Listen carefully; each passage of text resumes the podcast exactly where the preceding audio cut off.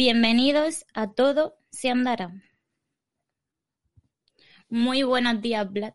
¿Qué tal estás, Natalia? Muy bien, con muchas ganas de presentar a nuestro invitado de hoy, que me parece muy interesante, como todos los invitados que traemos, todo lo que viene a contarnos. Además, eh, después del último episodio un poco especial de Halloween, volvemos a nuestro, a nuestro programa eh, de esta temporada y venimos con, con, otra entrevista que las que estamos haciendo cada una es totalmente distinta sí, de la anterior, yo sí. creo. O sea que esta tampoco tiene nada que ver. y, y ya para el, la gente ya sabrá de qué va exactamente porque ha leído el título del programa, pero, pero vamos a hablar eh, un poco de la comunicación, de estrategias de, de, de marketing y de cosas que parece como un poco lejano, en plan, bueno, eso, a ver, eso que lo haga la gente y tal, pero a mí me da igual la publicidad. Pero a ver, también te afecta en tu día a día, ¿no? Y vamos a ver un poco qué tal, qué tal todo. Sí, lo que queremos conseguir con este programa es acercar un poco el mundo de la comunicación y de verdad enseñarle a la gente de que está mucho, o sea, nos afecta la comunicación y está mucho más cerca de nosotros de lo que creemos y que comunicación literalmente es casi todo lo que nos rodea, ya lo descubrimos, o sea, ya lo intentamos demostrar un poco en el, o sea, perdón, en lo que subimos ayer a Todo Sandara en el que hicimos varias preguntas y creo que quedó un poco claro que, que todo lo que vemos, lo que escuchamos y, y, demás, pues es comunicación. Así que por eso hemos traído a Raymond Sastre, que es mmm, consultor de comunicación y consultor de comunicación política a nivel municipal. Eh, estudió periodismo, o sea, es licenciado por la Universidad Pompeu de Fabra, además hizo un grado superior en dirección de comunicación en la, ESIC además, que por esto lo conocemos, eh, es creador de un podcast que se llama Comunica, tu podcast de comunicación, donde defiende que no se trata de comunicar más, se trata de comunicar mejor. Buenos días. Buenos días. ¿Qué tal? ¿Cómo estáis? Muy bien, deseando comenzar esta conversación. Y yo encantado de que me hayáis invitado y que encima recordéis el eslogan constante que repito en el, en el podcast de no se trata de comunicar, no se trata de comunicar más, se trata de comunicar mejor. Más sí, que... la verdad que, o sea, me parece un buen eslogan porque ahora luchamos mucho con la sobreinformación, eso de que estamos continuamente informados y nos tienen un poco avasallados con todo en, en, general, tanto en el marketing como en la publicidad, como en la información, y es, es bueno eso de, de, limitarse y al final mmm, si hay que decir algo, se dice eso y no se tiene que decorar, eh, ¿no?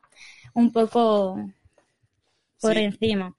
Digamos que, que, básicamente lo, la, lo que se intenta con este eslogan es hacer un poco de, de apología de la pausa, de pensar un poco, de tomarse las cosas, entre comillas, con un poquito más de calma y no simplemente el hacer, hacer, hacer, hacer, que hay muchas empresas que lo que buscan es hacer, hacer, hacer, y luego ves que han invertido no sé cuántos millones en una campaña de publicidad que dices, no, pero sí, ya no, no veías desde el principio que esto no funcionaría, o una campaña de comunicación, da igual, no veías que esto no, no funcionaría.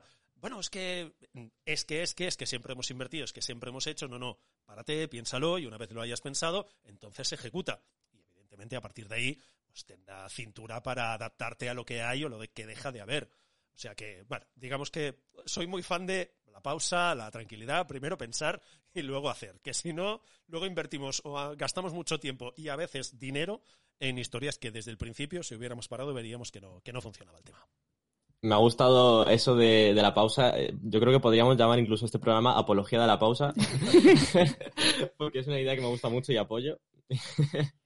Tú actualmente eres freelance, no tienes tu propia consultoría de comunicación uh -huh. y quiero que nos expliques un poco el mundo del consultor de comunicación, pero sobre todo freelance. Me parece un, un concepto a destacar y sobre todo que queramos escuchar cómo, cómo se vive en primera persona. Uh, bueno, depende de cada uno. Si le preguntas a un freelance te va a contar una historia, si le preguntas a otro te va a contar otra historia. La mía es muy, muy simple. Yo estaba trabajando desde hacía muchos años en, en medios de, de, comunicación.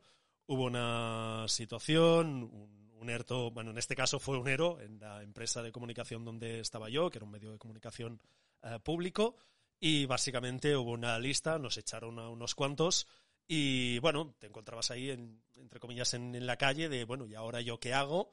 Eh, me empecé a llamar a algunos compañeros y amigas que trabajaban en medios de, comunicación y digamos que esto fue en el 2000, 2012, sí, sobre el 2012 más o menos. Y bueno, estábamos en 2012 en plena crisis y todo el mundo básicamente estaba más pendiente de que le echaran o de buscarse un trabajo que no de, de otras historias. Total, que vi que, bueno, volver a los medios de comunicación era bastante complicado, así que le di una vuelta. Gente de mi entorno, por ejemplo, dejó los medios de comunicación y se dedicó a cosas tan alternativas o diferentes como la cocina, por ejemplo, y, otras historias. No, no, es así. Y ahora mismo me encantado porque creo que tiene incluso restaurante propio. Pero yo en mi caso, yo ya había, entre comillas, hecho algún pinito, me había introducido un poco en la comunicación corporativa y y simplemente fue un, bueno, ¿y qué hago yo? Y me hice la pregunta de qué sé hacer o, qué es lo que me gusta. Siempre he tenido muy clara la, filosofía, que es algo que mi madre y mi padre me han inculcado mucho, que es, si encuentras algo que te guste, no trabajarás nunca, porque básicamente disfrutarás de lo que hace. Evidentemente hay días buenos y días malos, ¿eh? Pero bueno, básicamente le di una vuelta y ¿qué hago? ¿Qué hago? Es que solo sé dedicarme a la comunicación y así empecé a especializarme un poco más en, en comunicación de empresa, en comunicación corporativa, empecé a hablar con gente, empecé a leer, empecé a formarme, empecé a hacer de todo, empecé a gestionar clientes. Evidentemente, en aquellos tiempos cometí unos cuantos errores, que es un clásico, y ya está. Y a partir de ahí, pues simplemente hacer, hacer, hacer. Y yo sobre todo creo que el gran que no solo, no solo para la gente que, que es freelance, sino creo que para todo el mundo, incluso para gente de todas las edades, yo creo que el gran uno de los grandes secretos, entre comillas, que la gente no lo ve, porque nosotros ahora mismo nos vemos las caras, pero la gente solo escucha el audio, em, yo creo que uno de los grandes secretos es saber que siempre se pueden aprender cosas. Es decir, yo es algo que la gente de mi entorno me ha escuchado muchas veces, yo estoy encantado cuando me encuentro a gente que sabe mucho más que yo, porque es gente que es mejor que yo y de la cual puedo aprender, y eso para mí es muy bueno, porque ser el mejor en algo es la cosa más aburrida que te puedes echar. Yo me imagino que debe ser súper aburrido. O sea, todo lo que haces, lo haces bien, es muy aburrido. Y, trabajar y, ver que después de ocho o nueve años ah, trabajando con empresas y, y también trabajando con partidos políticos, ves que hay cosas que, de las que puedes aprender, que te encuentras gente que ha hecho campañas, pues yo que sé, en otros países y te cuentan cómo han desarrollado esa campaña y aprendes una cantidad de cosas espectacular. Eh, asistir a alguna charla online de alguna compañera especialista en protocolo, desde aquí besos Diana, eh, que es muy buena y, aprender muchísimo de, una simple charla de, media hora, porque ves que es una persona que domina muchísimo el tema. Y yo creo que es uno de los eh, grandes secretos. Primero, saber que siempre hay gente mejor que tú y que eso siempre es bueno, porque siempre vas a aprender cosas.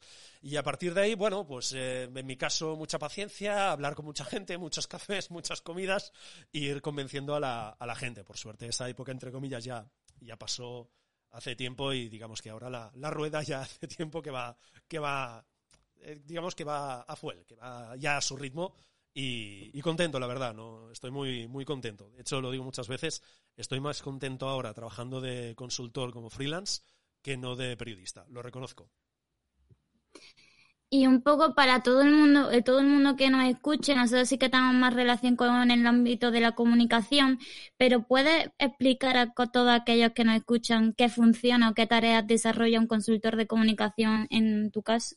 En mi caso, yo sobre todo, a mí las empresas vienen a buscarme sobre todo para salir en los medios de comunicación. Es decir, esa estrategia de salir en los medios, que siempre es importante en el 99,9% de las empresas, seguramente encontraríamos algún caso que no serviría, pero es una pata dentro de la estrategia de comunicación eh, que funciona, funciona muy bien y creo que hay que trabajarla. Pero a partir de aquí también tengo y he tenido clientes con los que básicamente lo que hacemos es ah, trabajar la comunicación a nivel global y a nivel estratégico, es decir, eh, qué es lo que hago para comunicar mejor, qué es lo que hago para forzar o reforzar la confianza, para mejorar la reputación de la empresa y a partir de aquí es trabajarla o trabajar la comunicación lo que se llama en 360 grados, es eh, qué haces en redes, qué canales tienes, qué comunicas, qué valores tienes, si la comunicación que haces es coherente con lo que tú eres como marca, con lo que tú representas eh, con tus valores o lo que yo llamo también adjetivos, que a veces que las empresas eh, piensan que los valores es, no, somos buena gente. No, no, los mm. valores es lo que eres tú. Seguramente ahora si hablamos de Apple, eh, la gente sería capaz de describir unos cuantos adjetivos. Bueno, pues eso son los valores que tiene cualquier marca. Incluso nosotros, como persona, tenemos esos adjetivos, esos valores. Y en función de lo que hacemos o no hacemos, reforzamos uno u otro y reforzamos distintos aspectos. De ahí también el trabajo de marca personal o lo que algunos llaman, que yo personalmente lo odio, el personal branding, eh, teniendo en cuenta que el español es una lengua muy rica, si hay una expresión para decirla en castellano o en español, no entiendo por qué se abonan siempre los de marketing al, mundo inglés. Pero bueno, oye, allá ellos. Suena más chic, parece. No, no, y, yo lo reconozco. Y de hecho, es una conversación que he tenido esta semana que hay que reconocer que los de marketing, lo de venderlo, lo hacen muy bien. O sea, que meten una palabra en inglés y, oh, esto es fantástico. Y dices, pues sí, esto es lo de toda la vida. Hace hace algunas semanas escuché a alguien hablarme del marketing olfativo. Y me quedé así, digo, ¿cómo que marketing olfativo? Sí, los aromas, los olores de las tiendas. Digo, si esto es comunicación, ¿qué me estás hablando de marketing olfativo? Esto es comunicación, es algo que percibes por tus sentidos, es comunicación. Ah, no, hmm. pero marketing olfativo. Digo, vale, ya está, déjalo.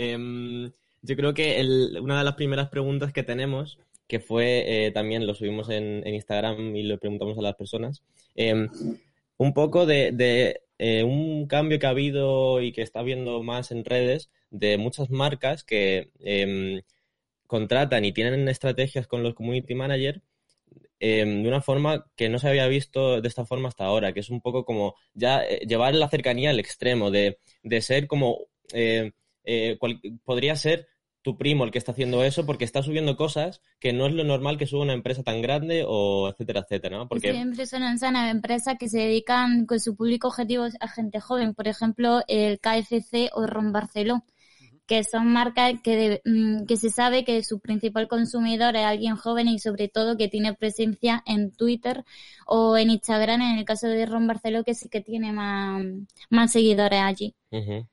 Tú, más o menos con el trabajo que, haces y con lo que ves, ¿qué opinas de todo esto que está pasando? ¿Hacia dónde va todo esto? Depende. Es la respuesta clásica. Depende. Sí, eh, y yo siempre digo que la comunicación tiene que ser, tiene que ser coherente. Es decir, vosotros en vuestro podcast sois personas jóvenes, que por cierto me dais mucha rabia, que yo tengo bastantes años más que vosotros. Em, eh, sois gente eh, desenfadada, que os gusta tratar las cosas de forma mucho más natural y muchas marcas que se dediquen o, tienen os tienen a vosotros o, personas de vuestro perfil, de vuestro segmento, como dirían los de marketing, em, como un público de interés, lo que intentan es, entre comillas, emular un poco el, estereotipo de eh, joven desenfadado, joven directo, eh, joven que no tiene ningún problema en criticar, es decir, eh, pillar ese perfil, ese estereotipo y trasladarlo a redes sociales o, al resto de, de comunicación no me parece mal si el resto de la marca realmente es así. Es decir, si hablamos de Ron Barceló, eh, que bueno, no nos pagan, pero no pasa nada, vamos a decir la marca. Ojalá. O, los amigos de, Kentucky o McDonald's o historias de, ese estilo, ¿vale? Eh, el público es básicamente, o sobre todo, tiene una parte importante de, gente joven y está muy bien o me parece interesante que en redes comuniquen de esa forma, pero tú luego eh, miras otros canales de esa marca y, yo creo que no es coherente una comunicación con otra.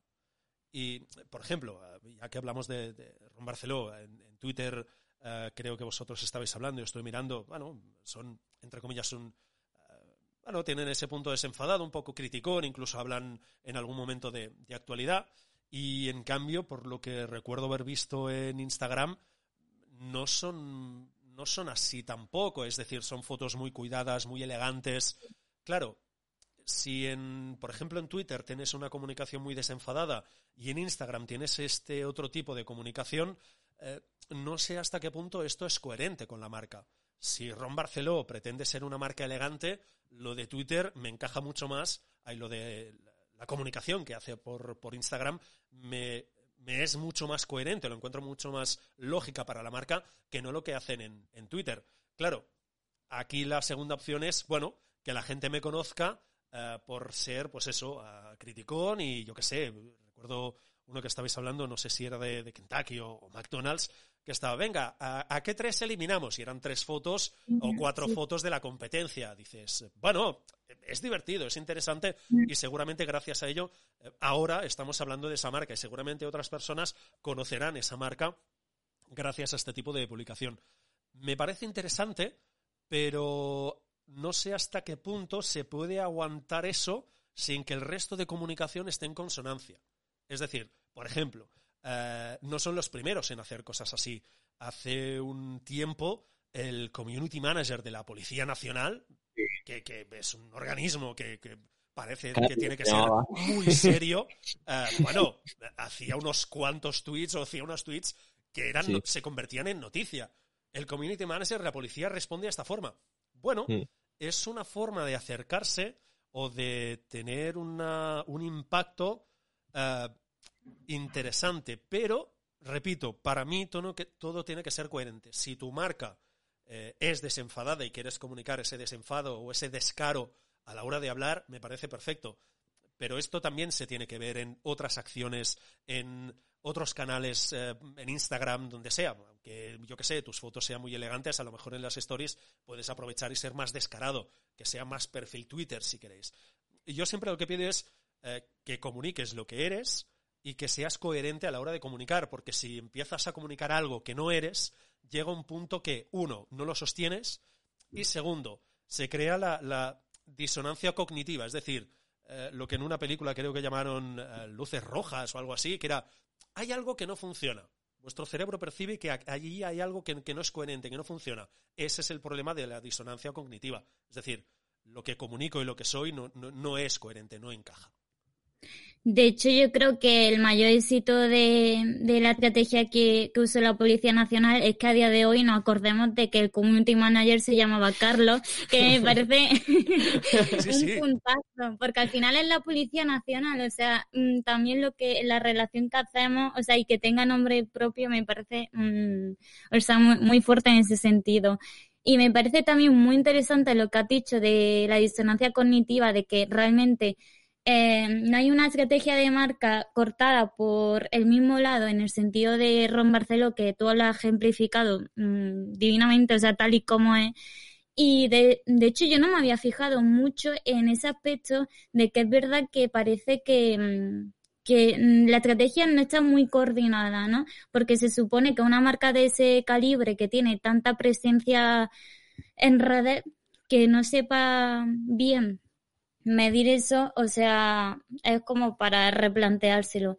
Además también... Eh, mm, perdona, eh, te corto. Eh, no, no, digo tampoco que sea, que sea un error. De hecho, yo me imagino que la, el planteamiento que ha hecho Ron Barceló, por ejemplo, es, bueno, Instagram es imagen, mayoritariamente hay, hay mujeres. De hecho, yo ahora mismo estoy trabajando también con un cliente que está más o menos relacionado con el mundo de las bebidas alcohólicas por lo que parece, son más las mujeres las que beben que no los hombres, aunque parezca raro.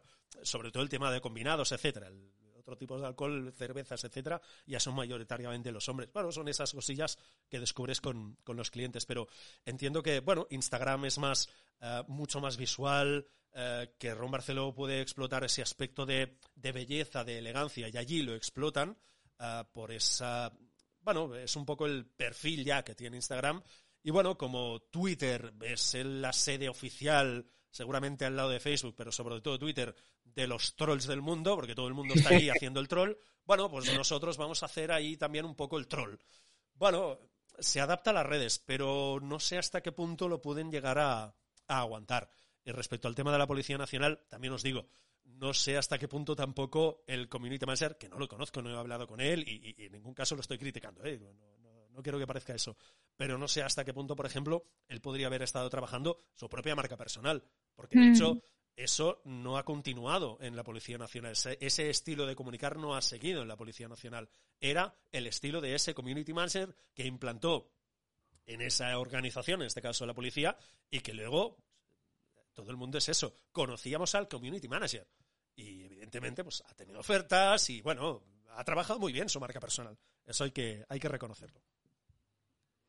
Y también no puede ser, o sea, tú hablabas de que de la disonancia es entre, Instagram, por ejemplo, y Twitter, pero sí que es verdad que, por ejemplo, en el caso de KFC, que es súper desenfadado, de un estilo muy joven, luego lo que transmiten en redes sociales no lo vemos representado, por ejemplo, en la atención al público que hay en mucha, o sea, la experiencia de ir a, de ir al restaurante, o sea, no un restaurante, bueno, de comida rápida, sí, eh, al final no tiene mucho, mucha coherencia tampoco lo que tú vives en primera persona cuando vas a comer allí que lo que a ti te transmiten por redes sociales. Que esa estrategia la podrías poner en otra cualquier empresa y funcionaría parecido, ¿no? Sí, porque no tienen mucho interés en ver que se o sea, en que se transmita eso en primera persona.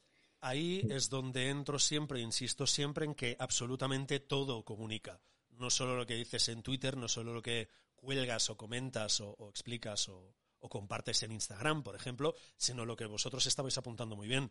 Vale, esta marca transmite estos valores, luego yo voy a uno de sus locales y, pasa lo que pasa, que es, bueno, pues, pues ya está, con perdón, es un restaurante más de comida rápida. Voy, pido, me lo llevo. Bueno, a día de hoy nos lo llevamos a casa, pero en otros tiempos eh, te ibas, te sentabas allí, te lo comías o, lo que es. Bueno, no difería de otros, otras marcas de, de comida rápida. Ahí, para mí, hay un error en la comunicación. Si estás comunicando una serie de valores, esos valores se tienes que transmitir en tus locales, en cómo atiendes. Una marca que, por ejemplo, para mí hace las cosas de forma, creo yo, muy coherente, es, eh, es Nespresso. Nespresso que es elegancia. Pura, es elegancia. Cuando ves sus anuncios son anuncios elegantes. Además, llevan tiempo utilizando al, seguramente el gentleman por excelencia en sus anuncios de, publicidad. Em, pero cuando entras en sus tiendas, fíjate cómo va vestida la gente. Toda la gente va con traje chaqueta, eh, creo que son de color negro. Además, cuando entras hay un olor muy característico de esas tiendas. Eh, todos son siluetas, todo es redondo, todo es elegante. Eh, hay mucho espacio, hay luz, es, transparente. E incluso tienen esa parte de cuando acabas de comprar, pues eh, te sirven el, o te servían, o ya no pueden, te servían el café al final de la tienda, que tienen ese espacio redondo también, te sirven, te dejan tu momento para que te tomes el café, etcétera, etcétera. Todo eso es muy coherente. Y para mí, por ejemplo, Nespresso es una marca muy coherente en todo lo que comunica, pero en todo lo que comunica en todos los sentidos. Es una marca elegante, sus tiendas eh, transmiten y comunican elegancia, la gente cuando te despacha comunica elegancia, em, sus envases son elegantes, sus piezas, sus productos son elegantes y yo creo que es una marca absolutamente coherente y para mí es un muy buen ejemplo de cómo debería comunicarse. Eh, la verdad que sí, en eso eh, me ha recordado también, yo creo que Starbucks también es muy fiel a lo que transmite y la gestión que tiene tanto interna como externa, al final se, se nota que es una marca muy, muy cuidada y sobre todo que tiene muy medido todo. O sea, hace unos años, creo que fue en, bueno, no me acuerdo bien ahora, 2013, 2009, no sé qué, tuvo una crisis muy, muy grande porque estaba reducido solo a Estados Unidos y tuvieron que hacer un cambio cultural de arriba abajo porque se veía que no había, mm, o sea, que no había sentido en nada de lo que comunicaba y entonces el gran cambio que hizo es vender o sea, como los cafés eran muy caros, sobre todo, y hubo muchas más crisis que, que esa, lo que hizo es cambiar de arriba abajo y como argumentar el, y dar la experiencia al cliente como para que al venderse y venderse el café, pues al final se viera como una marca mm, fuerte. Entonces a mí me parece que esas marcas que tienen ya un, una, una historia detrás, o sea, se nota, se nota que está reforzada y que, que transmite lo que quieren transmitir. Por ejemplo, Apple es otra marca muy fuerte que, como tú has dicho antes, si le pregunta a cualquiera, sabe definirte con unas palabras que es, por ejemplo, elegancia mm, y demás. O sea, todas las palabras que relacionamos con Apple. Pero ya os digo, ¿eh? también es cierto que, que Apple está, como otras marcas, ¿eh? pero sobre todo Apple está en, está en otro nivel. Es decir, y de hecho hace un par de, tres semanas estaba hablando con, un cliente eh, porque quería que los medios de comunicación hablaran de, hablaran de su producto. Y yo cuando un cliente me llega y me dice, no, es que quiero que los medios hablen de mi producto, eh, mi respuesta siempre es la misma. Cuando seas Apple, los medios hablarán de tu producto. Es decir, Apple ha llegado a tal punto que todo el mundo, absolutamente todo el mundo, habla de sus productos, cuando en general los medios de comunicación no hablan de productos, porque básicamente es venta pura y dura, o sea, es información comercial pura y dura. Pero Apple ha llegado a tal punto y sus productos son tan, tan, tan que lo que saque la marca luego es reproducido en los distintos medios de, comunicación. Sacan un nuevo iPhone, pues eh, eh, esas keynotes que antes, antes hacía el eh, jefazo y ahora hace otra gente, pues eran seguidas, eran retransmitidas en directo. Em, y a día de hoy, pues hay public reportajes o, páginas enteras de cómo es el nuevo iPhone, qué novedades lleva, etcétera, etcétera. Y es algo que muchas empresas desean, pero no todas pueden llegar a ello. Evidentemente, Apple lleva muchos años existiendo, lleva muchos años trabajando la comunicación y, en sus momentos la trabajaban muy bien. Bueno, trabajaban muy bien, básicamente eran herméticos totalmente y las novedades se centraban en esas charlas, presentaciones o keynotes que dicen y se presentaban allí y eso era el gran evento. Día de hoy, pues bueno, son seguramente un poquito más laxos en la, en la comunicación, pero no todas las empresas son Apple para vender su producto.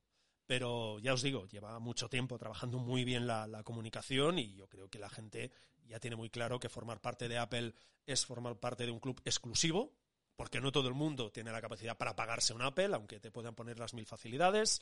Eh, mm, además, es un producto elegante a nivel visual, es muy elegante, es muy bello. Y yo creo que son conceptos que incluso, repito, son muy coherentes porque en la publicidad lo trasladan igual.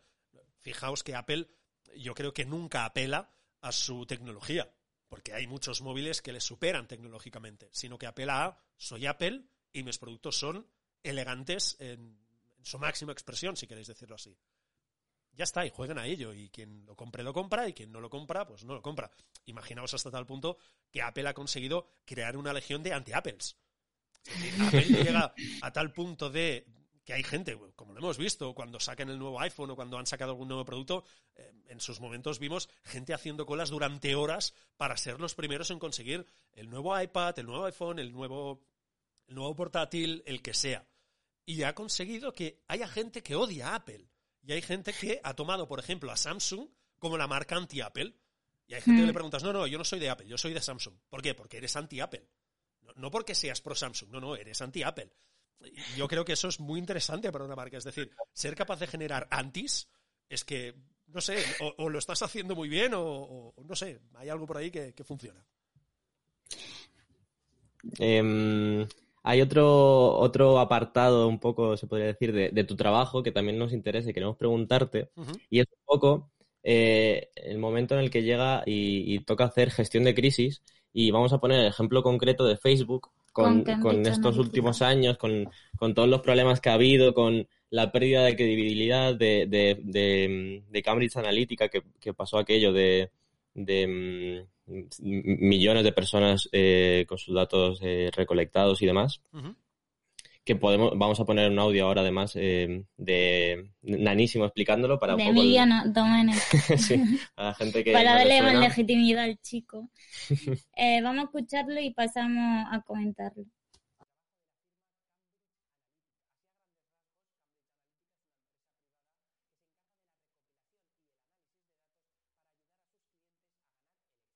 Yo creo que todo el mundo ha tenido que leer o le suena de algo lo que ha pasado con Facebook y... bueno, no toda la gente, porque cuando hice en Instagram la...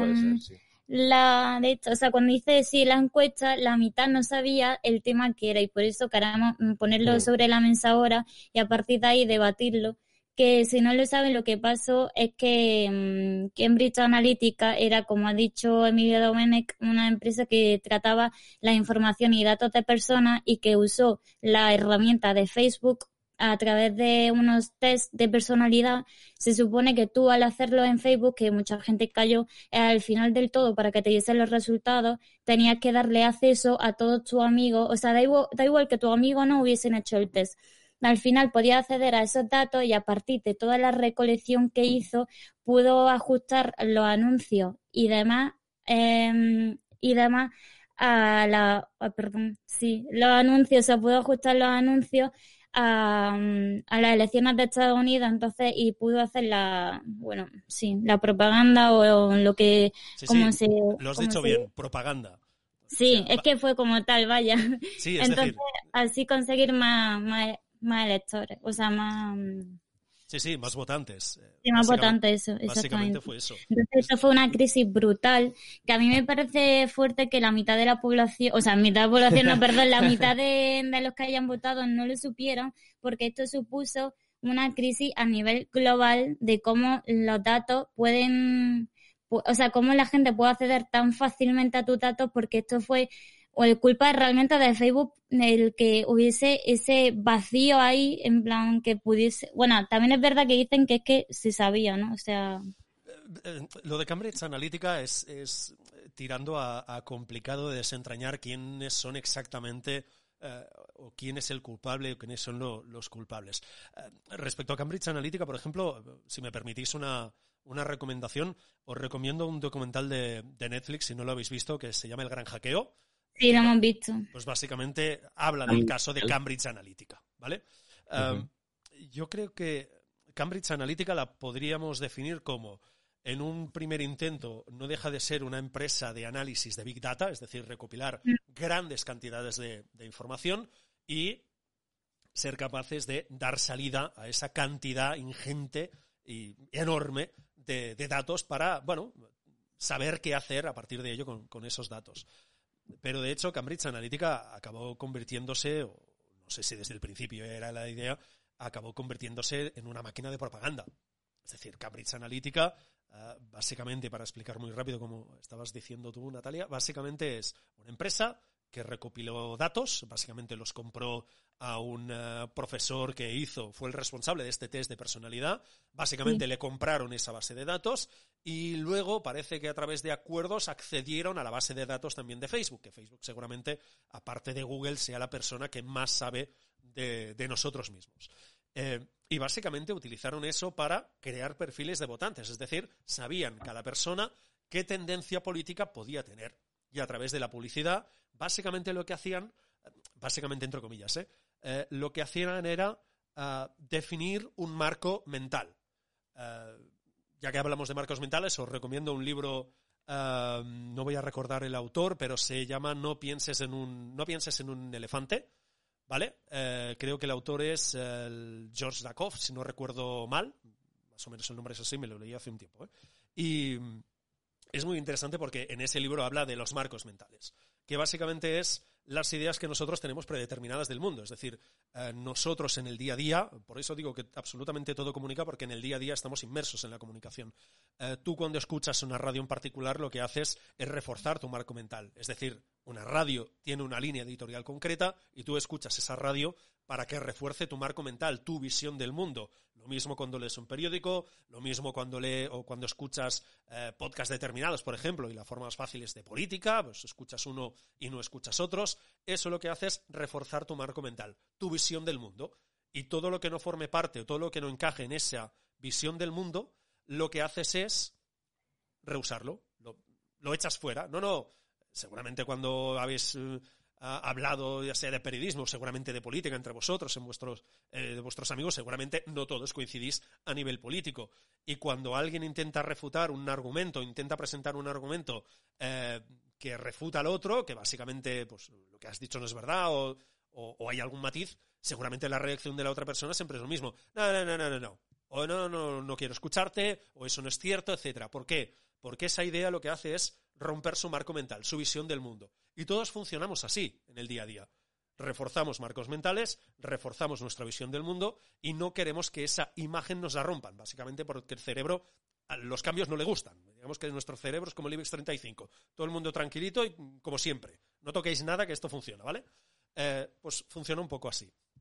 Y básicamente lo que hacían los de Cambridge Analytica era aquella gente que podía ser eh, propensa a o que podía tener opciones de votar a Trump por su perfil ideológico, básicamente lo que hacían era ponerle anuncios que reforzaban ese marco mental, ya sea a través de anuncios, ya sea a través de pequeñas encuestas de elegir una, dos o tres opciones, lo que sea.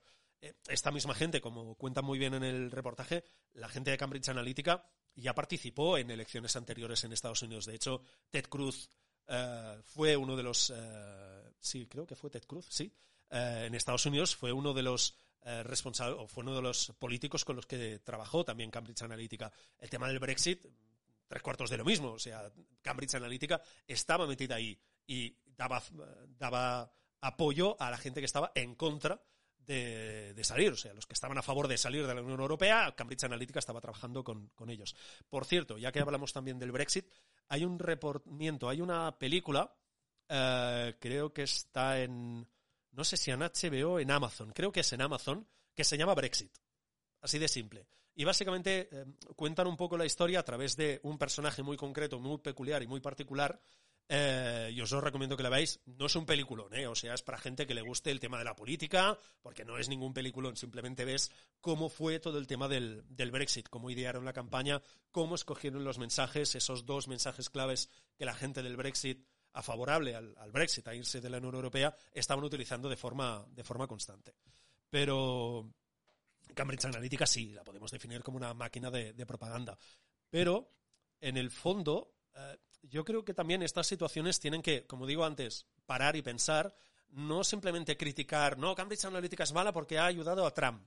Bueno, estaríamos hablando igual si hubiera apoyado, por ejemplo, a Hillary Clinton, si Cambridge Analytica hubiera apoyado a nivel propagandístico a Hillary Clinton, la gente también estaría diciendo que Cambridge Analytica es, es mala. Eh, no lo sé. Yo creo que estas situaciones lo que tienen que hacer es hacernos parar, pensar, que es algo que mucha gente no practica, yo lo recomiendo mucho, eh, tampoco muchas horas, que si no la gente se agota, em, pero el hecho de pensar de que una empresa gestione mis datos públicos, por ejemplo, ahí es evidente que habían entrado en datos privados, ¿eh?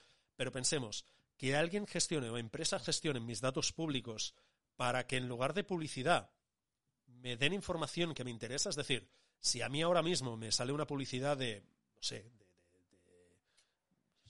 cualquier cosa de, yo qué sé, comprarme un piso de una inmobiliaria, a mí a día de hoy no me interesa para nada. ¿Por qué yo tengo que ver un anuncio de una inmobiliaria cuando a lo mejor me interesa más, no sé, que me pongan anuncios sobre, yo qué sé, elementos de podcasting, un nuevo micro, un apoyo, una, espuma que protege la voz o un protector para un estudio, lo que sea. Seguramente eso para mí no será publicidad, porque ese tema a mí me interesa. Y seguramente entraré en esa publicidad. Por eso digo que el hecho de que se gestionen los datos es malo. No. ¿Cómo los gestionan? Sí puede ser malo. Es decir, es como el tópico del marketing es malo. No, no, el marketing y la comunicación y todo, todo lo que usamos no deja de ser una herramienta. En función de cómo lo usamos, es bueno o es malo. Siempre se ha dicho, la oratoria es mala, la retórica es mala. Porque tenemos el, precedente de Hitler, que lo usó como lo usó, lo usó de forma mala, para objetivos malos, pero no deja de ser una herramienta. Los datos son eso, una herramienta que bien usados nos pueden llegar a facilitar realmente el, mundo. Es decir, el mundo del Big Data y una buena gestión de los datos nos puede ayudar a eh, perfiles mucho más concretos, a que, por ejemplo, eh, la medicina sea eh, mucho más concreta si tienen mi perfil genético, que es diferente al vuestro, seguramente a mí en un futuro me podrían dar una medicina absolutamente adaptada a mí, que es diferente a la que seguramente podríais necesitar vosotros o podría necesitar otra persona. ¿La gestión de datos es mala? No. ¿Cómo se usa esa gestión de datos y qué objetivos tiene esa gestión de datos? ¿Es mala? Eh, por desgracia, en muchos casos sí, porque hay gente que lo usa básicamente por vender, vender, vender, en lugar de tener esa función que para mí es interesante y positiva, que es mejorar las cosas, mejorar el mundo y ayudar a la gente, que realmente esa gestión de datos puede ayudar a ello. Y respecto a la crisis, sí, fue una crisis, fue una crisis importante para Facebook. Creo que leí que habían perdido en algún sitio 30... 15 millones de usuarios había perdido en 2019 ya. Imagínate. O sea, y, creo que, y creo que en esa época perdieron en pocos días 37 mil millones de dólares o de euros, no lo recuerdo. En la bolsa de Wall Street decían sí que había caído en picado y que tuvo una gran crisis. A mí lo único que, o sea, es verdad que la gestión de datos al final a muchos nos favorece, pero realmente lo que ocurrió aquí es que más que tus datos que tú al final dabas consentimiento sin tú saberlo, es a los millones de tus contactos que tenías y que eso le favoreció a ellos para hacer, como has dicho, el perfil del votante. Pero el usuario al sentirse vulnerable, al ver que realmente está en Facebook que más que una red social parecía un escaparate de todos tus datos, eh, ahí fue la gran crisis de, que uno pues ve que mm, hasta qué punto Facebook les protege, ¿no?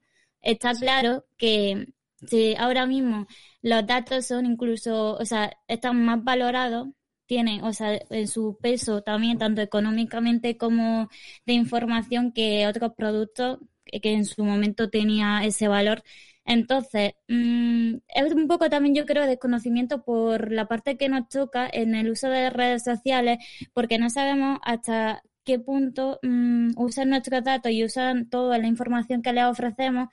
Y también es verdad que muchas veces por comodidad nadie lee la, mm, la letra pequeña, ¿no? O sea, al final aceptas todo y con lo que te venga, porque tampoco sabemos hasta dónde puede llegar ese, ese aceptar los términos de, de uso. Hay una, cosa interesante, eh, hay una cosa interesante que se relaciona un poco con lo que has dicho de los marcos mentales, que Spotify, por ejemplo, Em, cuenta cómo, cómo sabe exactamente qué tipo de música te puede recomendar y que, sabe perfectamente hasta el estado de ánimo, de ánimo que puedes tener em, en determinadas horas y determinados días eh, a través de una serie como de, valores que tiene la música que escuchas. Entonces tú cada cosa que escuchas tiene cuatro ejes y, todo se marca. Entonces si, si sabe que a determinada hora, a determinado día escuchas esto, por las noches sabe que siempre te pones triste. Entonces ya sabe exactamente qué, recomendarte, ¿no? Pero eso, y a mí, pero eso está bien. ahí es una, buena forma de, trabajar con esos datos, ¿no? Aparte de vender lo que es lo fácil, ¿no? De decir, mira, este chaval escucha esto. Si puedes sacar algo de eso, supongo que ahí es donde realmente tiene el valor, yo creo. Sí, y, ese trabajo limpio, si quieres transparente de los datos, a mí me parece muy interesante. Ah, yo me dedico a comunicación política, he participado en distintas campañas y yo, a nivel personal, yo estaría encantado de disponer de una herramienta que a nivel público, es decir, me permitiera saber, por ejemplo, vosotros, que yo hago una campaña en vuestra ciudad y que me dijera vosotros a, a qué le hacéis likes, a qué comentáis y todo lo que compartís. No vuestros datos internos, que eso es ilegal, sino todo aquello que compartís, todo aquello que le dais like, todo aquello que comentáis, eh, ver si ese comentario eh, tiene una valoración positiva o negativa, es decir, si es positivo o negativo, para saber si lo que está publicado estáis a favor o estáis en contra. Y a través de esos datos yo tener un perfil eh, ideológico vuestro, a mí me ayudaría mucho más a trabajar la campaña. Y seguramente os lanzaría unos mensajes mucho más interesantes en caso de que fuerais mi público objetivo o mi público de interés, que no venir a vuestro barrio, poner una carpa en vuestra plaza y empezar a repartir panfletos. Que eso no deja de ser un gasto que en muchas ocasiones es absolutamente inútil.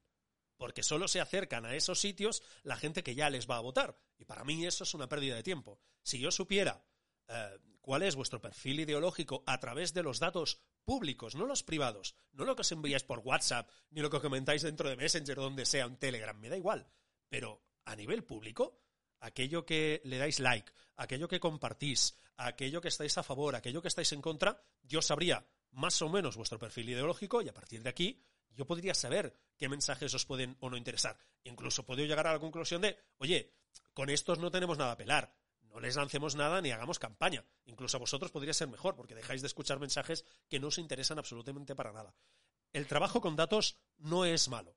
Trabajar con datos en sí no es malo, es una herramienta que puede ser buena o puede tener objetivos buenos y objetivos malos.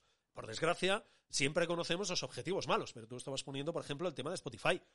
Bueno, esta persona siempre a esta hora está escuchando este tipo de canción.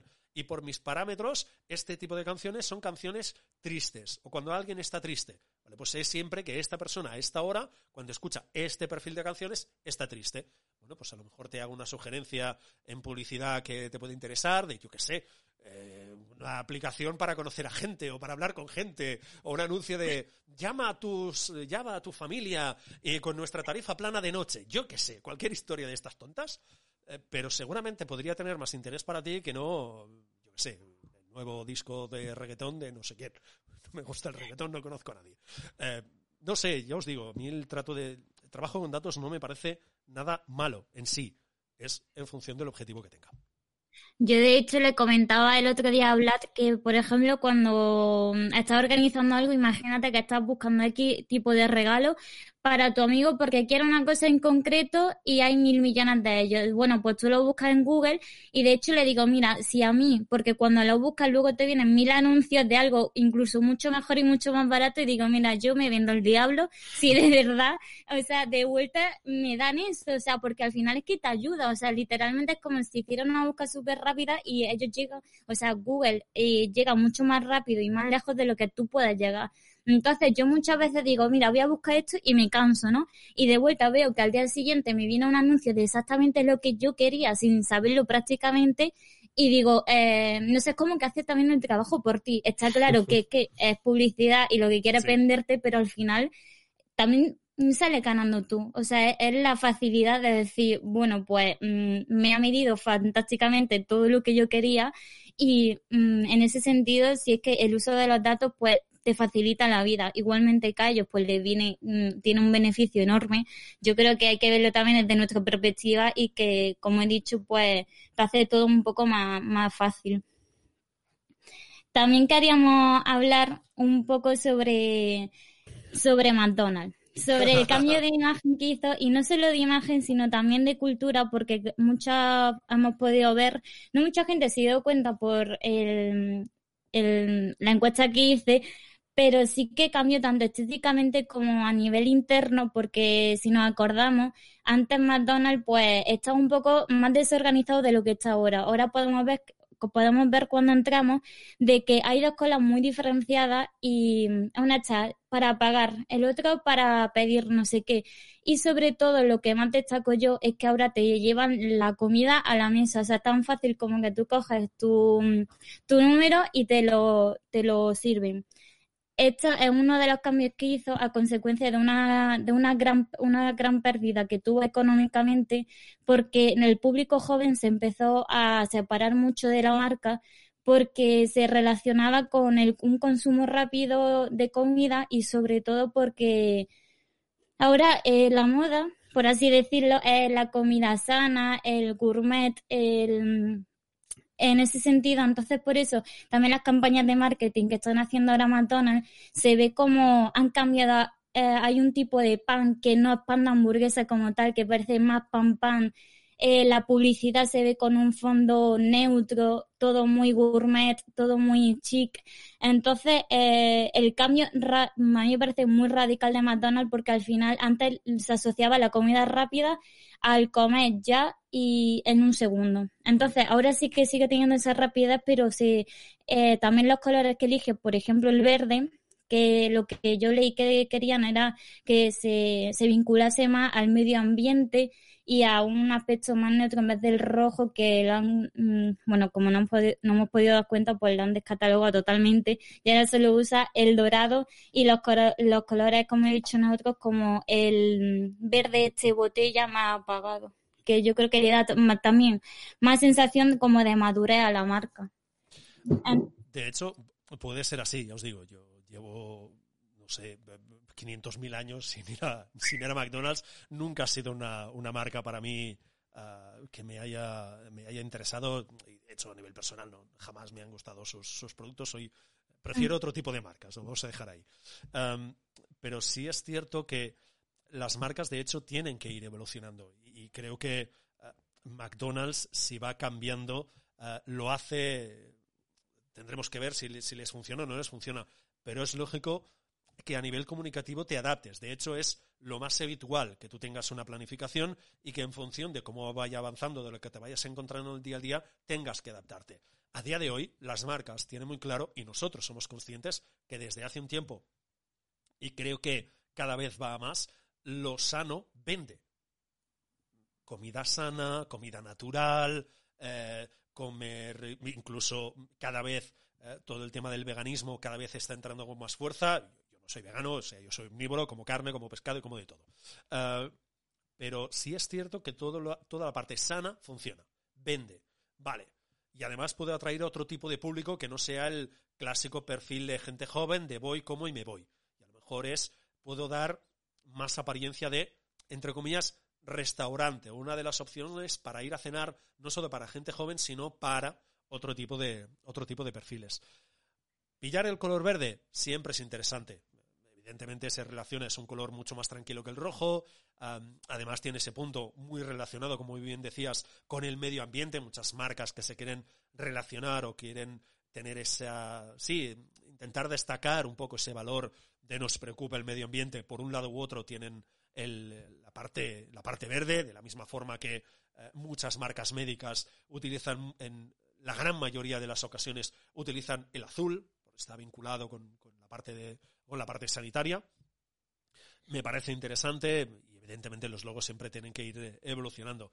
Pero como decíamos al principio, yo creo que tiene que ser coherente con. Es decir, si eres una marca que a partir de ahora quiere estar más relacionado con el medio ambiente y si realmente es algo que queréis destacar, no sirve solo tener un logo de color verde o tener algo en el logo de color verde. Tus acciones, lo que comunicas, no solo con el logo, sino con lo que haces, también tiene que ser coherente con. Y si la marca quiere apoyar ese valor, pues tiene que hacerlo. Y, por ejemplo, yo que sé, dejar de servir vasos de plástico y a lo mejor servir vasos, que ya os digo, Llevo años sin ir a McDonald's y desconozco si lo hacen así, ¿eh? O sea, todo lo que tenía de plástico lo ha, sustituido por mm, cartón. efectivamente. Entonces, que en ese sentido sí que han ido hacia la misma dirección y fue un cambio radical, como, como hemos dicho, que, que apostaba totalmente por el medio ambiente, por el, por sofisticarse un poco más lo que viene a ser el producto y tanto el producto como la manera de, de ofrecerlo al público de servirlo a la mesa y un trato más, sí, o sea, al principio la gente se quejaba porque, porque, no sé, porque es verdad que de repente el cambiar de, es que sí, o sea, antes incluso cuando entraba al, al McDonald's era más loco en el sentido de, de unos para aquí, otros que sí a cobrar, que sí a pedir, no sé qué, y ahora todo está ordenado y se ve que, que en el ambiente pues cambia la manera también de, la sensación de ir al McDonald's. Yo creo que la experiencia, como todo el mundo, como todas las marcas intentan vender ahora, eh, esa experiencia de entrar y que no tenga nada que ver con lo que estábamos acostumbrados.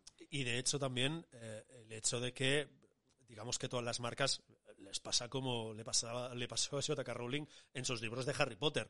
Eh, empieza, o empezaron a leer los libros a gente muy muy joven y Harry Potter iba creciendo y los lectores iban creciendo, iban madurando y los libros, entre comillas, para definirlo, cada vez se vuelven un poquito más oscuros para que nos entendamos, más, adultos. Eh, McDonald's yo creo que si lo hace así, yo creo que es lógico, es decir, eh, tenía un público joven eh, más desorganizado, caótico y que no le importaba absolutamente nada entrar allí, hacer cola y uno está allí y el otro no sé qué, ¿dónde se paga por allí? Y todo que fuera más caótico, pero ese público va creciendo, se vuelve, entre comillas, un poquito más adulto eh, y para intentar retenerlos me parece bastante lógico también que intente dar esa evolución y que la marca también se vuelva, entre comillas, un poquito más adulta, que evidentemente no, no tiene que ser simplemente para ese tipo de público, porque yo creo que McDonald's atrae distintos públicos de, de interés y cada uno lo hace, deja de ser también un producto barato y mucha gente va allí para comer barato no deja de ser, no deja de ser eso. Pero de hecho, por eso digo que absolutamente todo comunica.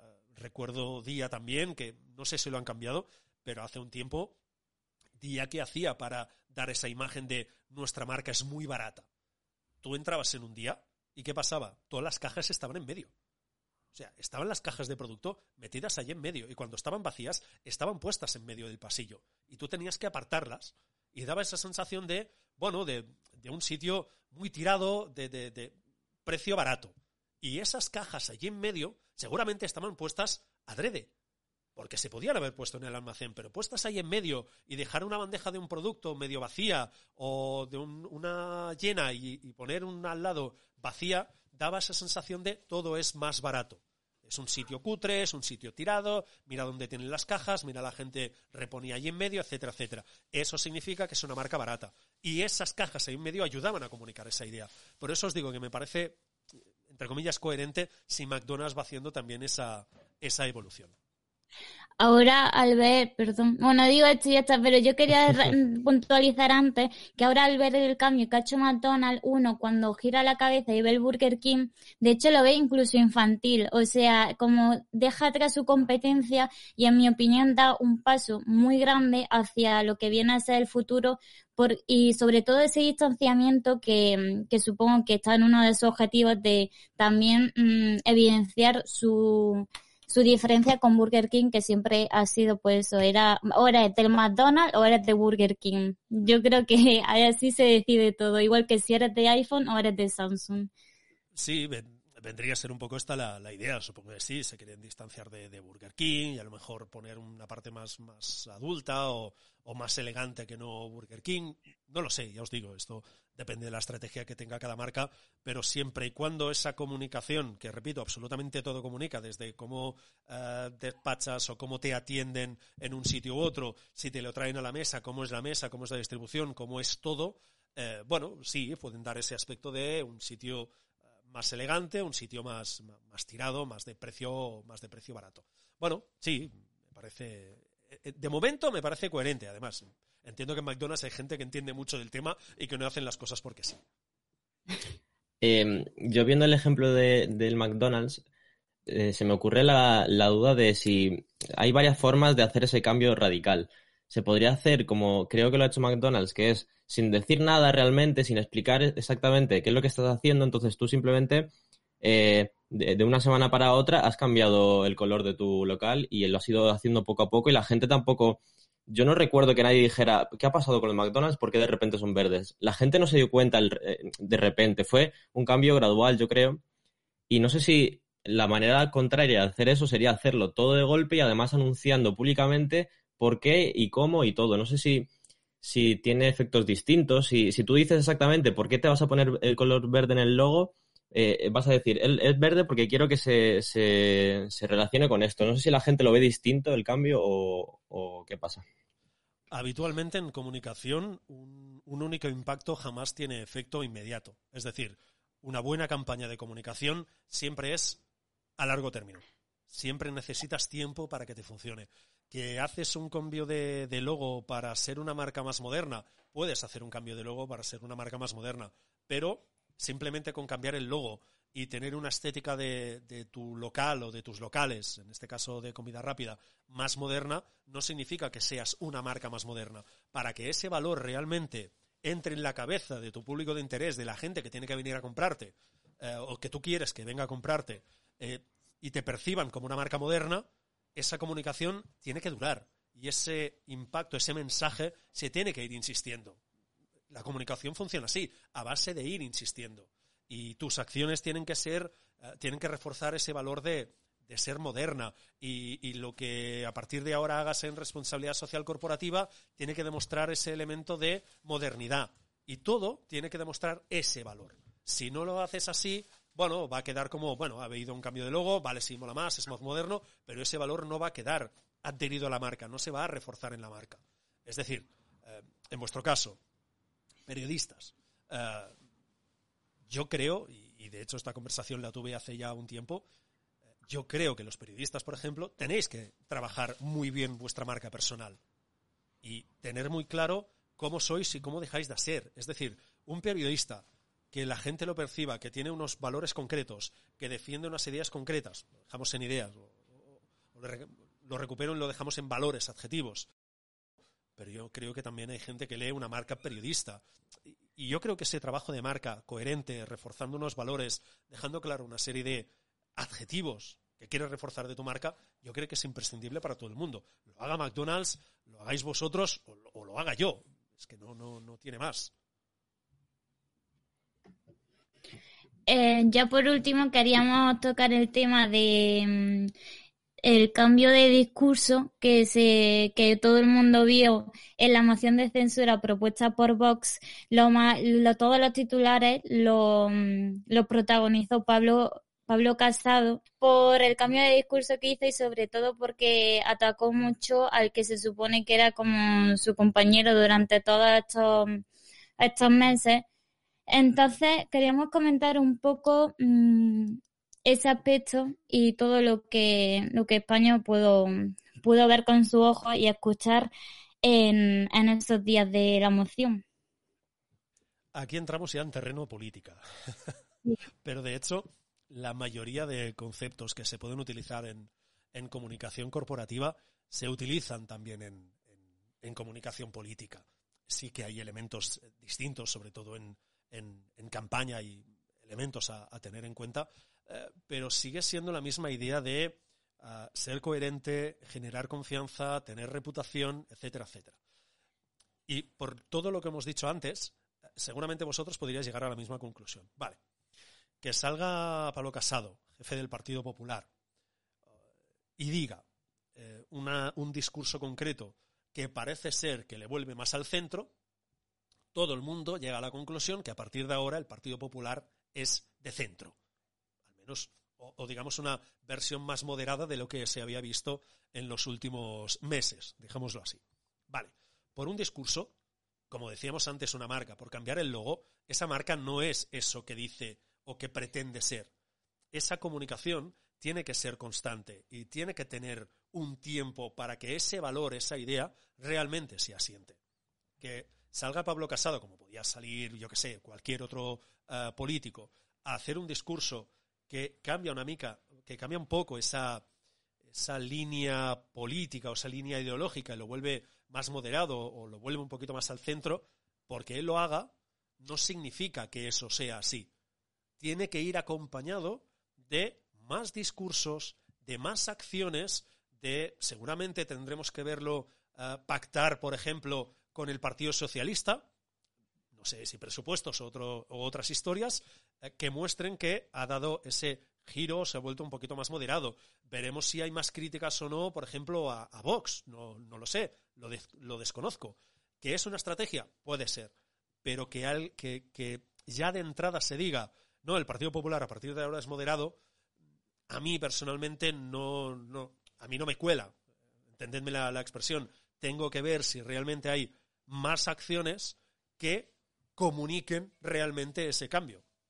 Si es así, sí.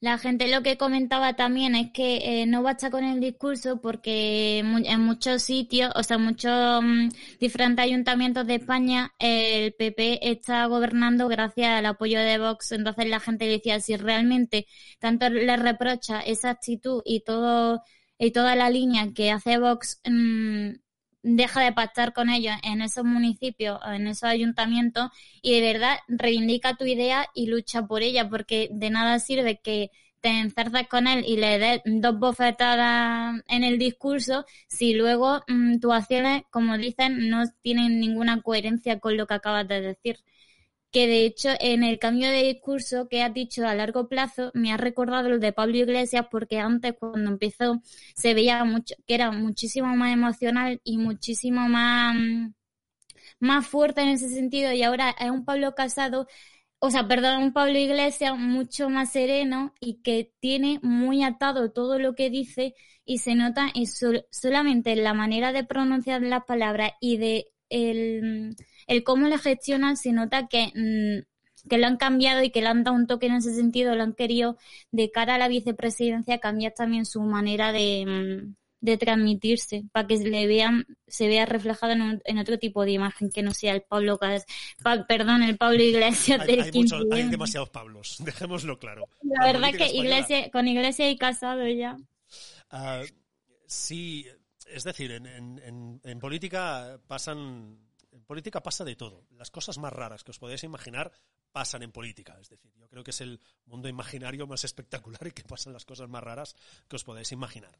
Em, tú puedes ver a, dos partidos que a nivel estatal se están matando, puede ser, yo que sé, PP eh, y, y, PSOE, y luego puedes encontrar, y seguramente, no lo conozco, ¿eh? pero seguramente podríamos encontrar algún municipio donde PP y PSOE han pactado para gobernar juntos, o que PP o PSOE han dado el apoyo a ese alcalde del PP o el PSOE eh, para que pueda gobernar. Bueno, en, política pasa de todo y, yo creo que también en política tenemos que dejar de, verlo, que aún falta mucho para que lleguemos a eso, ¿eh? de verlo todo como un bloque. Es decir, eh, todo el PP en bloque, todo el PSOE en bloque, todo Podemos en bloque. yo creo que tendríamos que ser capaces, y, esto ya es pura opinión personal, ¿eh? y creo que sería muy positivo y, demostraría una evolución en, la democracia española que aceptáramos debates internos dentro de los partidos y que esos debates internos no fueran problemáticos, que lo son a día de hoy, por desgracia. Es decir, ah, si hay disidentes, para que se me entienda la palabra, que yo no os concebiría como así, eh, de esta forma, si hay disidentes dentro del PP, si hay disidentes dentro del PSOE, dentro de Podemos, eh, eso es división, hay fractura dentro del partido. No, yo creo que no.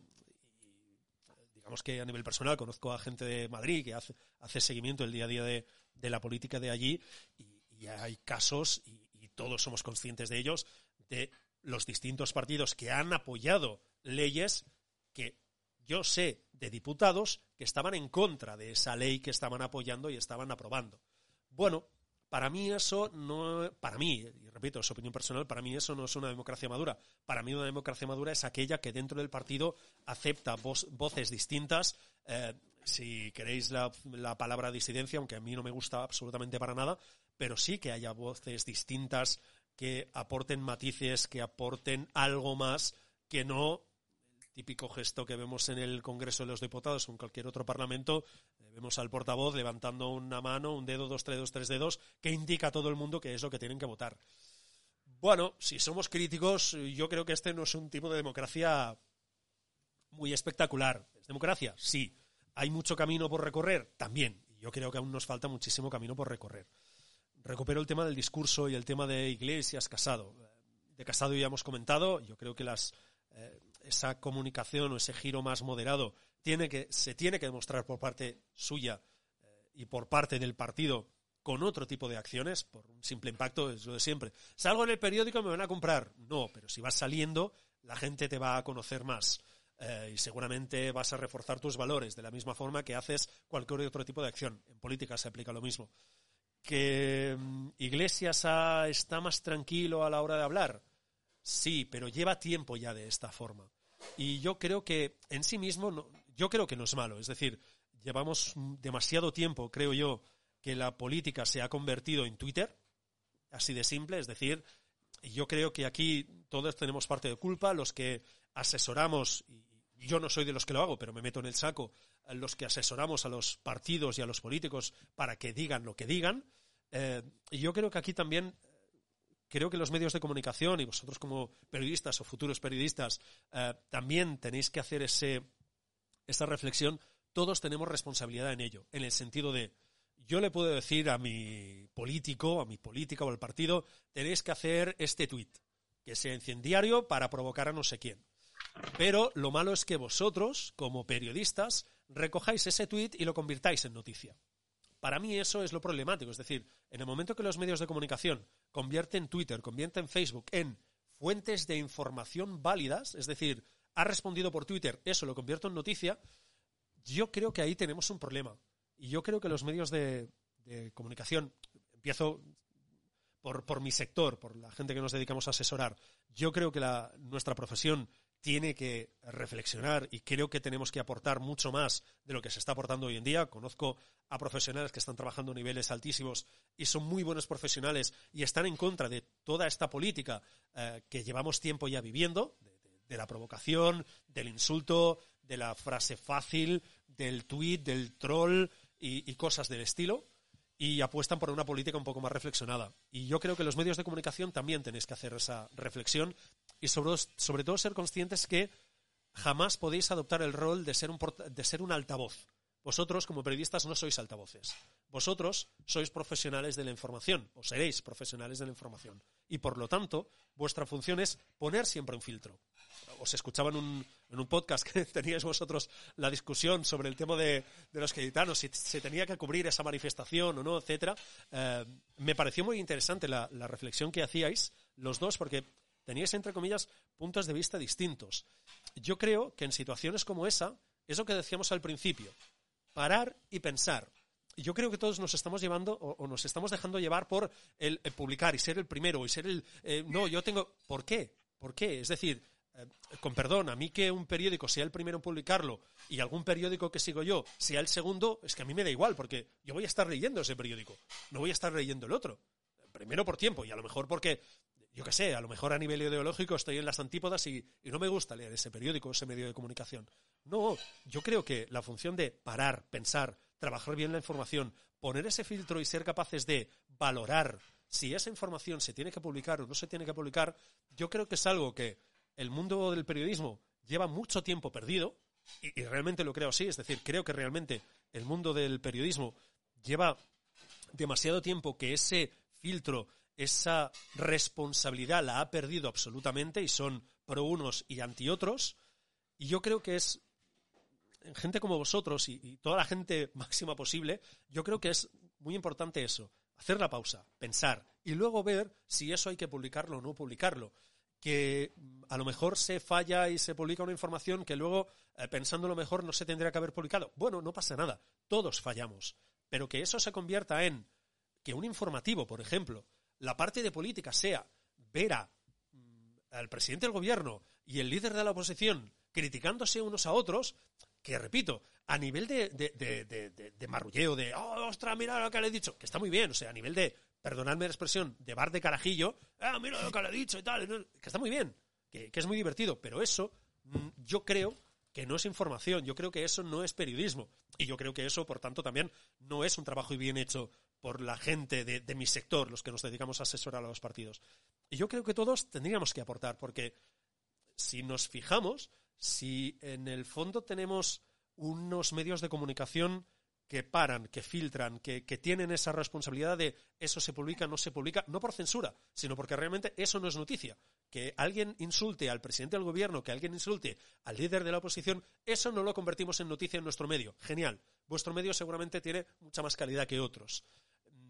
Y yo creo que ese punto de pausa, de reflexión, de ver lo que hacemos, qué no hacemos, si todos estamos a ello, yo creo que llegamos a un sitio donde los políticos, las sesiones que hacen, los controles del gobierno, tendrían mucha más calidad. Y realmente nosotros seríamos capaces de saber mucho más de lo que está pasando en el mundo de la política, las decisiones que toman, cómo las toman, qué funciona, qué no funciona, y tener, al fin y al cabo, una sociedad muchísimo más crítica.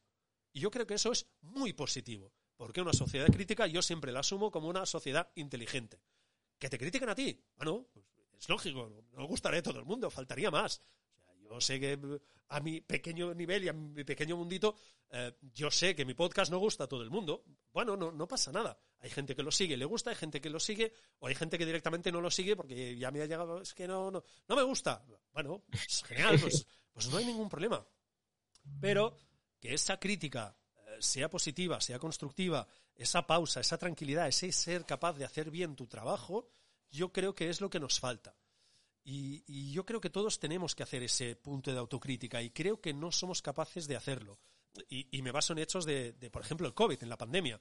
Eh, recuerdo un episodio que hice hace ya un tiempo del podcast, creo que a las pocas semanas de que nos encerraran, y, a día de hoy no he visto eh, autocrítica por parte de los medios. Por ejemplo, hay muchos medios de comunicación que a día de hoy siguen utilizando la palabra contagio. Y hay otros medios de comunicación que, utilizan la palabra concepto, la palabra caso, o caso confirmado, o nuevos confirmados, o nuevos casos. Em, valoremos qué es lo que queremos transmitir, qué es lo que queremos comunicar cuando hablamos de contagios o hablamos de nuevos casos, o nuevos contagios y nuevos casos.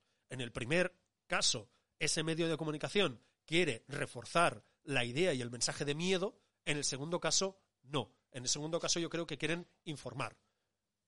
Y yo creo que toda esa idea hay que tenerla muy en cuenta, porque las palabras son muy importantes.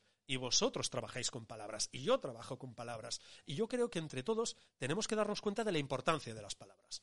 No es lo mismo, y es un clásico de los clásicos, no es lo mismo hablar de una empresa eh, petrolera, ¿vale? que se dedica a hacer prospecciones de petróleo, a hablar de una empresa que se dedica a hacer, eh, yo qué sé, eh, búsquedas energéticas.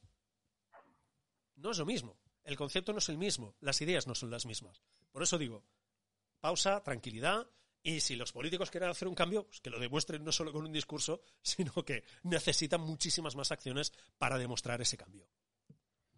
yo creo que me ha encantado la, esta reflexión de la pausa en este sentido también y la reflexión y, yo creo que uno de los síntomas que he visto yo personalmente de esa democracia a lo mejor eh, no tan madura que, que, tú comentas es, por ejemplo, la, una crítica súper eh, fácil y simplona de, de cuando un, un, votante de un partido comenta de que los votantes del, del otro partido, en este caso un, votante de izquierdas, comenta que un votante de Vox es tonto por el hecho de ser un votante de Vox. Es como decir que eh, las estrategias de comunicación y todo lo que consigue Vox eh, cuelan en, esa, en ese votante porque es tonto y no por otra cosa. Y a mí eso sí que, yo cuando lo veo, me, me, me quita la gana de, de, de, seguir viviendo ese día, porque es que es una cosa, es una cosa que, que, además lo hace muchísima gente de muchas formas que a lo mejor no se dan ni cuenta de que dicen, pero ¿cómo vas a votar este partido? ¿Cómo vas a pensar esto? Eres tonto, eres,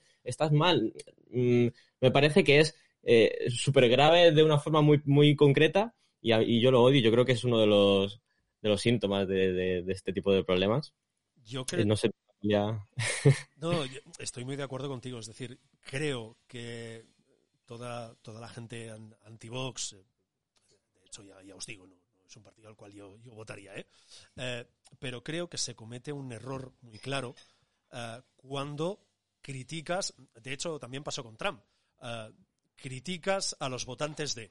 Es decir, cuando alguien dice, no, es que los votantes de Vox son tontos, te estás equivocando. Porque si realmente lo que quieres es evitar que Vox tenga más poder, lo primero que tienes que hacer es eh, entender que la gente que les vota no es tonta. La gente que les vota tiene sus motivos, ya sea porque se sienten representados, ya sea porque es un partido que esas eh, teorías conspiranoicas eh, las ponen encima de la mesa y tú te sientes representado por esas teorías conspiranoicas y, y das apoyo a esas teorías conspiranoicas, por ejemplo, porque eh, necesitas que alguien de una vez por todas hable sobre que las mujeres feministas eh, en realidad son unas feminazis, los tópicos clásicos y, y de siempre, y tú apoyas esa idea y alguien te la pone encima de la mesa y la defiende, seguramente te vas a sentir más representado con esa idea. Pero yo creo, y estoy muy de acuerdo contigo, que la gente que piense que un votante de es idiota o es tonto, cometen un error. Pasó con, pasó con Trump y Hillary Clinton. Hillary Clinton calificó a los votantes de Trump como racistas, xenófobos, eh, creo que les dijo de todo menos bonitos y tontos. Y les dijo de todo. Y claro, cuando tú insultas a, ¿qué pasa? Pues que luego no te puedes presentar como, por ejemplo, la presidenta de todo el mundo. Y cuando te descalifican, lo que hacen es eh, que tu territorio lo hacen más pequeño. ¿Y qué haces? Pues ver cuáles son las únicas opciones o las únicas salidas que tienen. Eh, te pones más a la defensiva y buscas seguramente opciones más radicales. Si lo que haces es eh, poner encima de la mesa el debate y, y argumentar, contraargumentar y ver hasta qué punto se sostienen los argumentos de uno y de otro, a partir de ahí, digamos que el argumento cae por su peso. Recuerdo un vídeo que vi de, de no recuerdo en qué televisión estaba, eh, que uno de esos argumentos era que los inmigrantes eh, no aportaban eh, no aportaban dinero y gastaban mucho, es decir, gastaban mucho más de la seguridad social de lo que ellos realmente aportaban. Y el periodista, con toda tranquilidad, le escuchó, sacó sus papeles y dijo, no, según las estadísticas, aportan tanto, aportan un X por ciento más de lo que se llevan de hospitales, etcétera, etcétera, de, la atención pública. No, pero y el periodista le insistió, ya, pero es que los datos, eh, no recuerdo dónde lo sacó ni de dónde era la fuente, pero los datos es tal, tal, tal, tal, tal. Bueno, son dos formas de comunicar, son dos formas de, de intentar um, hacer las cosas. Pero sí, estoy de acuerdo contigo. Calificar de tonto, no a los votantes de Vox, a cualquier, a cualquier votante es un, es un error grave de cara a pensar que, les puedes ganar simplemente con el insulto o cosas por el estilo. Mm, yo tengo una pregunta que me está rondando en la cabeza desde el principio porque como has dicho, o sea, y como has dicho y como viene mm, he puntualizado el principio, te, también eres consultor político a nivel municipal. Entonces, una pregunta ya más personal, pero relacionado mm, con lo que es tu trabajo, en el caso de que algún algún partido político que no tiene o sea, que no comparte su línea, a lo mejor mm, de pensamiento o lo que defiende, te dice de que, o sea, de contratar tu servicio, le diría que sí a pesar de no estar a favor de lo que defiende. Gran pregunta, me la esperaba en un momento u otro. Es que no me podía ir sin preguntártelo. me parece muy bien, me parece muy bien y una pregunta muy, muy acertada. Ah, soy profesional, pero no soy profesional a cualquier precio. Sería un poco la, respuesta rápida. Es decir, soy profesional y por lo tanto trabajo para los partidos que quieren contratar mis servicios. Eso no implica que yo acepte siempre. Yo evidentemente soy una persona y yo en mi día a día necesito algo. Otra gente no lo necesita, ¿eh? yo sí. Yo en mi día a día necesito poder mirarme al espejo. Y yo, no, es así. Repito, hay gente que no y, oye, que les va muy bien y les felicito porque yo hay cosas que no soy capaz de hacer.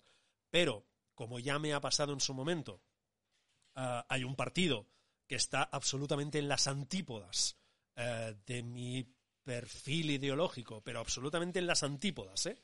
¿eh? Nos sentamos con ellos, que yo eso es algo que, repito, jamás le he negado a nadie. Es decir, yo me he sentado, como os he dicho antes, yo no, no creo, y de hecho lo puedo afirmar, jamás seré votante de, Vox, eh, yo me he sentado con, eh, bueno, partidos que más o menos formaban parte de ese entorno. Yo me he sentado en su momento con uno de ellos, me senté, estuvimos hablando, una charla muy amable, todo, todo muy bien, pero era evidente que eso no llegaría a ningún sitio, porque yo hay ciertos partidos con los cuales no puedo trabajar. Yo he trabajado con partidos de derechas, he trabajado con partidos de izquierdas y no he tenido ningún problema en ningún otro. Pero sí es cierto que en función del partido, en función de la campaña, yo valoro si puedo o no, o me voy a sentir cómodo haciendo esa campaña o no. A partir de ahí, sí que es cierto, y yo creo que hay, en una clase que hice en una universidad, salió una, pregunta similar, y, había gente que, que me estaba contando que ellos solo podrían trabajar para los suyos. Y yo creo que ese es un error. Es decir, yo creo que en nuestra profesión, en la de consultoría, ya sea de empresa o de partido político, yo creo que para nosotros es imprescindible tener una visión general. Es decir, tener esa capacidad de ver esa foto global. Y eso nos lleva a distanciarnos de, forma emocional de nuestro cliente. Y yo creo que es, al menos para mí, y yo lo sugiero siempre, yo creo que es una forma muy interesante de, trabajar, o a mí es la que mejor me sirve. Distancia absoluta del, del cliente en el sentido emocional, es decir, implicarte emocionalmente, yo creo que te lleva a perder la perspectiva. Eso significa que sí, te permite trabajar con partidos a los cuales seguramente no votarías, porque ideológicamente no, están en tu cuerda, pero a nivel profesional yo creo que, que, se puede trabajar. Y yo creo, al menos con la gente con la que yo hablo y que llevan ya tiempo, todos piensan de forma más o menos similar. Yo creo que son sobre todo la gente que empieza en esto de la consultoría de, comunicación, los que no, no, yo con los míos, no, no, yo eh, con este partido, sea PP, sea PSOE, Podemos, eh, Vox, eh, Ciudadanos, el PNB, Esquerra Republicana, Junts para Cataluña, da igual, lo que sea. No, no, yo solo con estos, porque es mi partido. Genial. Repito, yo cuando hay elecciones yo también voto y tengo mis partidos. pero a nivel profesional entiendo que yo, mi abanico de opciones es mucho más amplio, pero sí es cierto que hay, hay, ciertos límites, de la misma forma que seguramente yo podría trabajar con un partido, que hay consultores con los que no podría trabajar nunca, es decir, con ese partido. Yo puedo trabajar con X partido y conozco algún consultor que con ese partido no trabajaría en la vida. Bueno, ya os digo, cada uno en función de dónde está puede trabajar más, más o menos. Pero sobre todo, visión amplia, tener esa foto general y distancia emocional, que si no, creo que el trabajo no se hace bien. Pues la verdad es que como es muy, muy interesante todo lo que nos has contado y te agradecemos mucho de que hayas venido al podcast a contarnos tu trabajo y sobre todo a darnos tu opinión de todo lo que hemos comentado a lo largo de, esta hora, que supongo que habremos llegado a la hora, como siempre nos pasa en todas las entrevistas que... Bueno, no pasa nada, hora y, hora y pico llevamos, pero no pasa nada. bueno, estamos acostumbrados a ese tiempo. Eh, y nada, es decirte que también hemos escuchado tu podcast, como bien te, te dije el primer día, y a mí personalmente también porque me interesa mucho el mundo de la comunicación corporativa, pues lo sigo, lo sigo mucho y, y te vamos a dejar tu link aquí abajo por si acaso hay otra persona que también piensa como yo, que seguro que sí. Gracias a vosotros por, eh, y a vosotras por, ir, por invitarme, encantado. Ya sabéis que yo hablo mucho, yo lo advierto muchas veces en el podcast, hablo mucho y cuando tengo que hablar de comunicación hablo muchísimo más. Eh, de verdad, encantado de, haber estado aquí y os deseo mucha suerte en el podcast que habéis empezado ahora y sobre todo disfrutarlo, que creo que es un, un mundo genial, espectacular, que se conoce gente muy interesante y que yo creo que es un mundo muy guay, si me perdonáis esa expresión tan antigua, eh, porque nos permiten cosas como estas. Es decir, vosotros eh, estáis en vuestra ciudad, yo estoy en la mía, hay muchos kilómetros en medio, eh, nos permite tener una conversación tranquila y nos permite eso, conocer a gente que seguramente en otra situación y sin el mundo del podcasting, pues no, no, no habríamos coincidido. Así que encantado de haberos conocido. Y además, yo creo que la gente que nos está escuchando ahora mismo lo que nos pasa siempre, que hablamos de, temas tan distintos y variados que es difícil al, final conocer tanto como, como lo puede conocer el entrevistado, es imposible en este caso. Y yo creo que hay muchas dudas y muchas cosas que nos han afectado el día a día, porque lo que tú dices, la comunicación lo es todo y nos afecta todo el rato. Y, no sé, que nos deje la gente sus opiniones, a ver qué, opinan, pero a mí me ha encantado escucharte, la verdad, muchas gracias por todo. Y, que y que te deseamos suerte a ti también con el mundo del podcast y en tu ámbito laboral también.